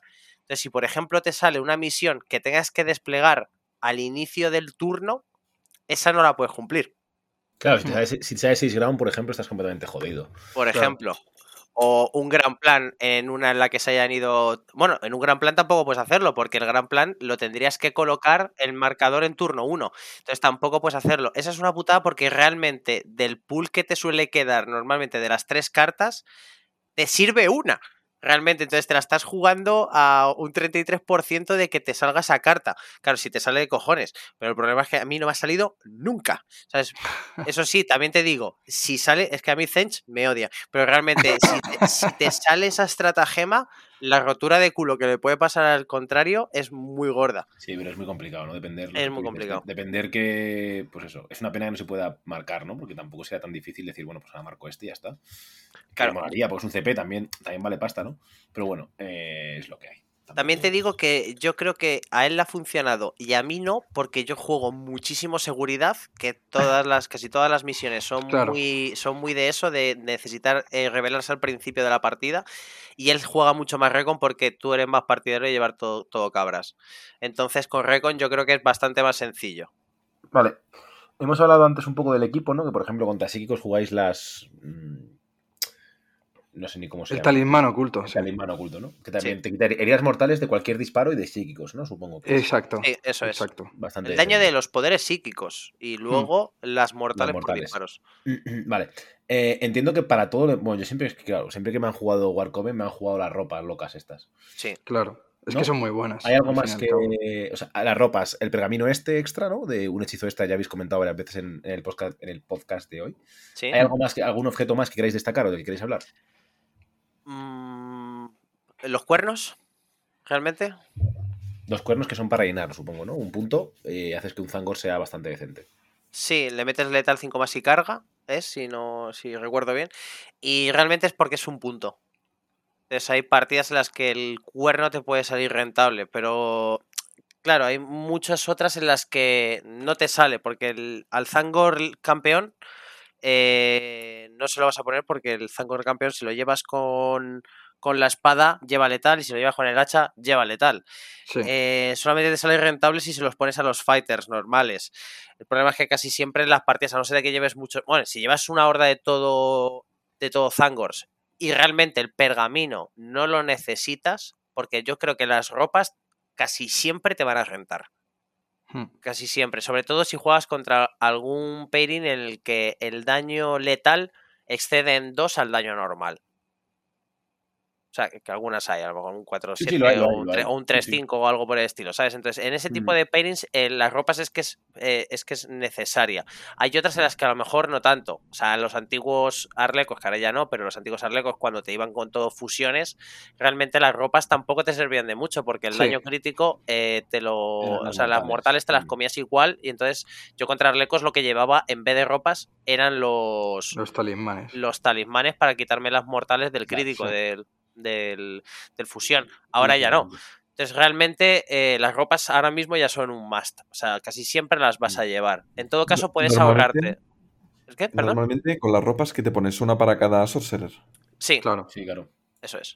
Entonces ahí ya se te vuelan seis puntos. Magia, Mm. te quedan cuatro. ¿Cuánto Mm. cuesta el pergamino? Maravilloso. Te sale, te sale clavado. Entonces, realmente el ponerle un poder al, al psíquico, un, poder extra, es lo que decía Ikanem. eh, el de volar con el, con el blast. Buah, metes una presión con eso que te cagas, porque sabes que en turno 1 ese muñeco se va a poder colocar prácticamente en casi cualquier lado de la mitad de la mesa y te va a poder ver y te va a poder sortar un blast a dos o a tres muñecos. Entonces, eh, realmente el pergamino lo vas a llevar casi siempre Sí. y las ropas prácticamente igual. O sea, realmente la lista es, en cuanto a objetos, no vas a salir casi nunca de las tres ropas y el, y el pergamino. En todo caso, te puedes flipar y si te ahorras el pergamino, que normalmente no lo vas a hacer, eh, hombre, si la mesa es un patatal, a lo mejor no dependes tanto de que tengas que mover al de volar para meter el, el flux. Hmm. También te puede decir otra cosa, también se te puede, se te puede ir un poco a la imaginación que este, este roster te, te da la, te da la particularidad de que es que te puedes ir mucho por la imaginación y te puede salir bien. Porque yo también me he puesto, por ejemplo, en el pergamino el de repetir para impactar. Por ejemplo. Claro. Sí, sí, yo también lo he puesto alguna vez, ¿eh? para repetir, para impactar con el, con el Doomball. Efectivamente. Porque te mueves, Contra lo marcas. está muy bien. Exacto. Entonces, por ejemplo, con lo que estábamos comentando antes contra los legionarios, lo veo bastante bien. Son pocos muñecos, este marco uno te los tallo. Porque Claro. un Doom Ball marcado a tres o más, eso ya es muy asegurado que, que Sí. hagas paprika al muñeco, sí, claro. Sí. Pero es lo que te digo, realmente, do- yo por lo menos las tres ropas y el pergamino lo que más uso. Sí. Yo creo que la, la cosa varía entre tres ropas y pergamino o tres talismanes ocultos y pergamino.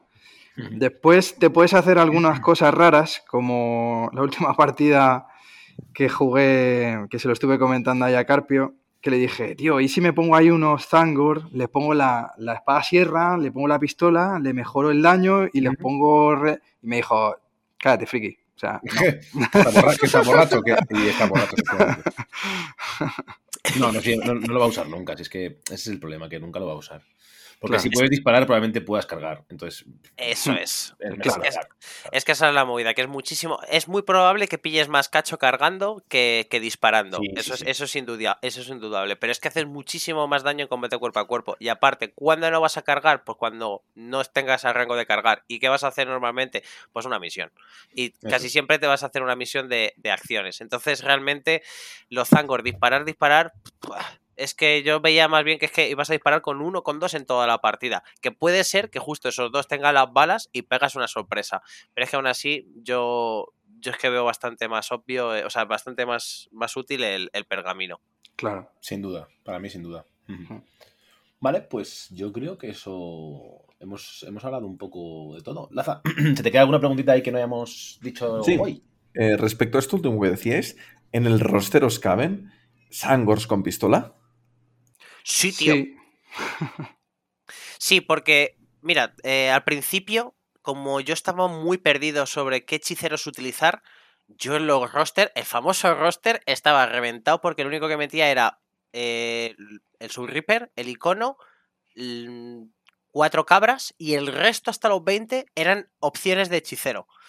Pero porque no los controlaba mucho y no sabía cuál opción era la más viable para cada, cada roster. O sea, contra, cada, contra cada enemigo. ¿Qué pasa? Que ahora ya, después de haberlos trillado tanto, realmente es que no sales de cinco hechiceros.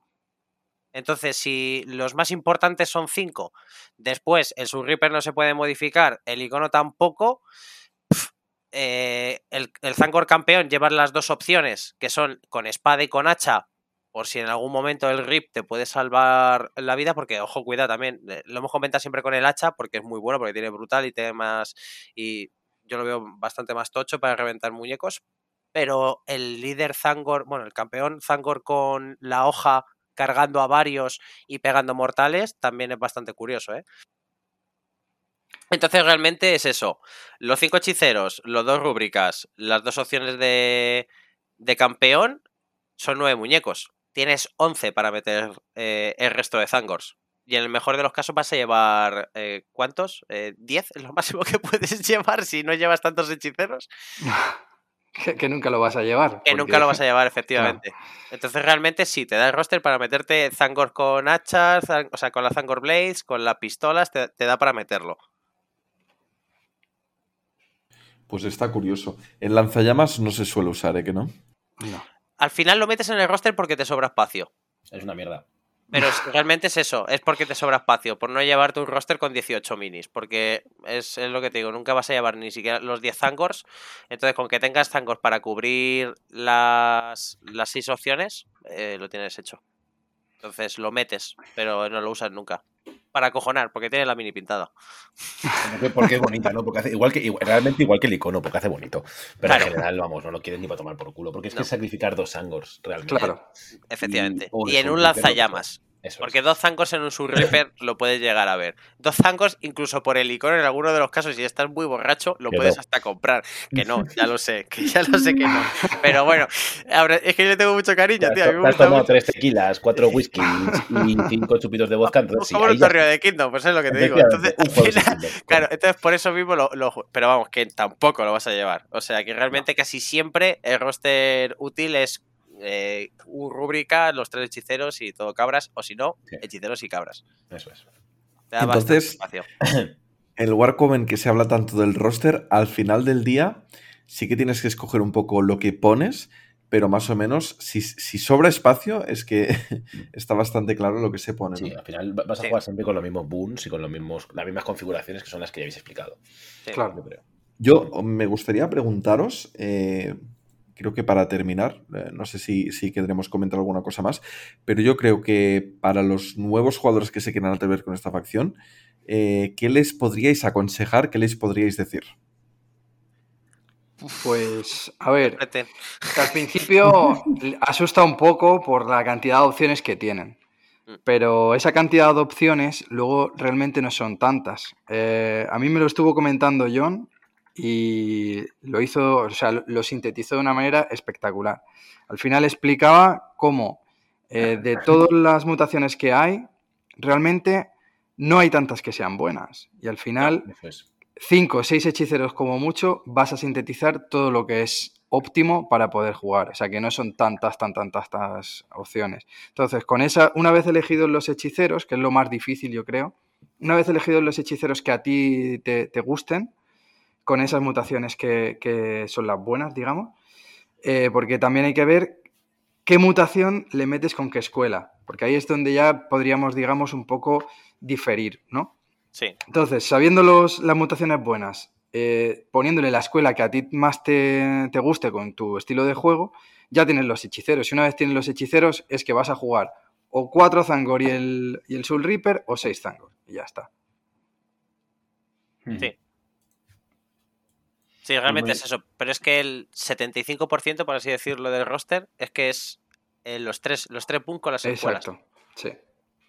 O sea, es que ya, eh, porque claro, ya tanto la escuela depende del arma que le pongas, porque obviamente el, claro. el hechicero, claro, puede ir con copés, puede ir con la vara la lleva obligatoria, pero puede ir con copés, puede ir con pistola normal, con pistola lanzallamas, la pistola lanzallamas solo puede llevar una, o sea que realmente, como tienes tantas trabas, realmente es un, es un roster como muy de cajón, porque siempre va a hay un par que es que es es que son inamovibles, por así decirlo. O sea, es que es que es tan buena esa configuración. No es que sea a lo mejor tan buena, es que es tan tan tan eh, polivalente porque lo puedes utilizar contra tanta gente de la misma forma que realmente mm, ¿para qué vas a hacerte cinco hechiceros diferentes si tienes uno que puede trabajar muy bien contra casi todo el mundo? Entonces ahorras en cuerpos para eso y ahorras en salud mental porque a la hora de También. jugar contra el contrario tienes una lista que a lo mejor la lista son 10 hechiceros y es en plan de ostras, ¿qué llevo? ¿Qué, qué, qué objetos llevas? ¿Qué, qué muñeco llevas? Entonces es muy... Es,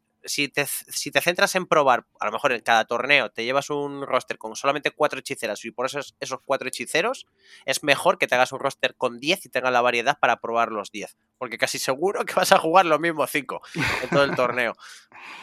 Sí. Muy interesante, la verdad. Muy, muy, muy interesante. Pues yo creo que ahora sí. si Laza no quiere decir algo más, pero si quieres, La- Laza, adelante. A mí se me ocurren más preguntas. Creo que le hemos dado un buen vuelco a, Sí. a estos Warcoven. Sobre todo creo que hemos hecho que la gente le pierda un poco el miedo, porque al final, como habéis dicho, las opciones son bastante claras. Entonces, si quieres jugar algo loco, puedes. Sí. Pero no es lo normal. Si quieres jugar competitivo, al final las opciones son bastante fijadas. Vas a jugar los 4, 5, 6, 7, 8 boons. Bueno, 8 son muchos ya. 6 boons que son bastante claros. Vas a jugar Zangors o Rúbrica. Rúbrica en singular, el, el cañón. eh, en determinadas situaciones muy concretas. Y luego es muy fácil. Así que creo que es una, una facción que, si bien es complicado, pues bastante abrumador toda la información que tiene. Luego ya, una vez que entiendes cómo y qué va bien y cómo juegan cada uno, dándole unas cuantas partidas, ya es más sencillo. Sí. Sí, Por sí, mi yo creo parte- que... Adelante, adelante. No, que justo lo que, lo que está diciendo ahí, es que realmente es una facción que eh, en el momento en el que le cojas ya un poco el truco, que te lo leas dos veces. El, el único problema que tiene es que tiene muchísimo contenido.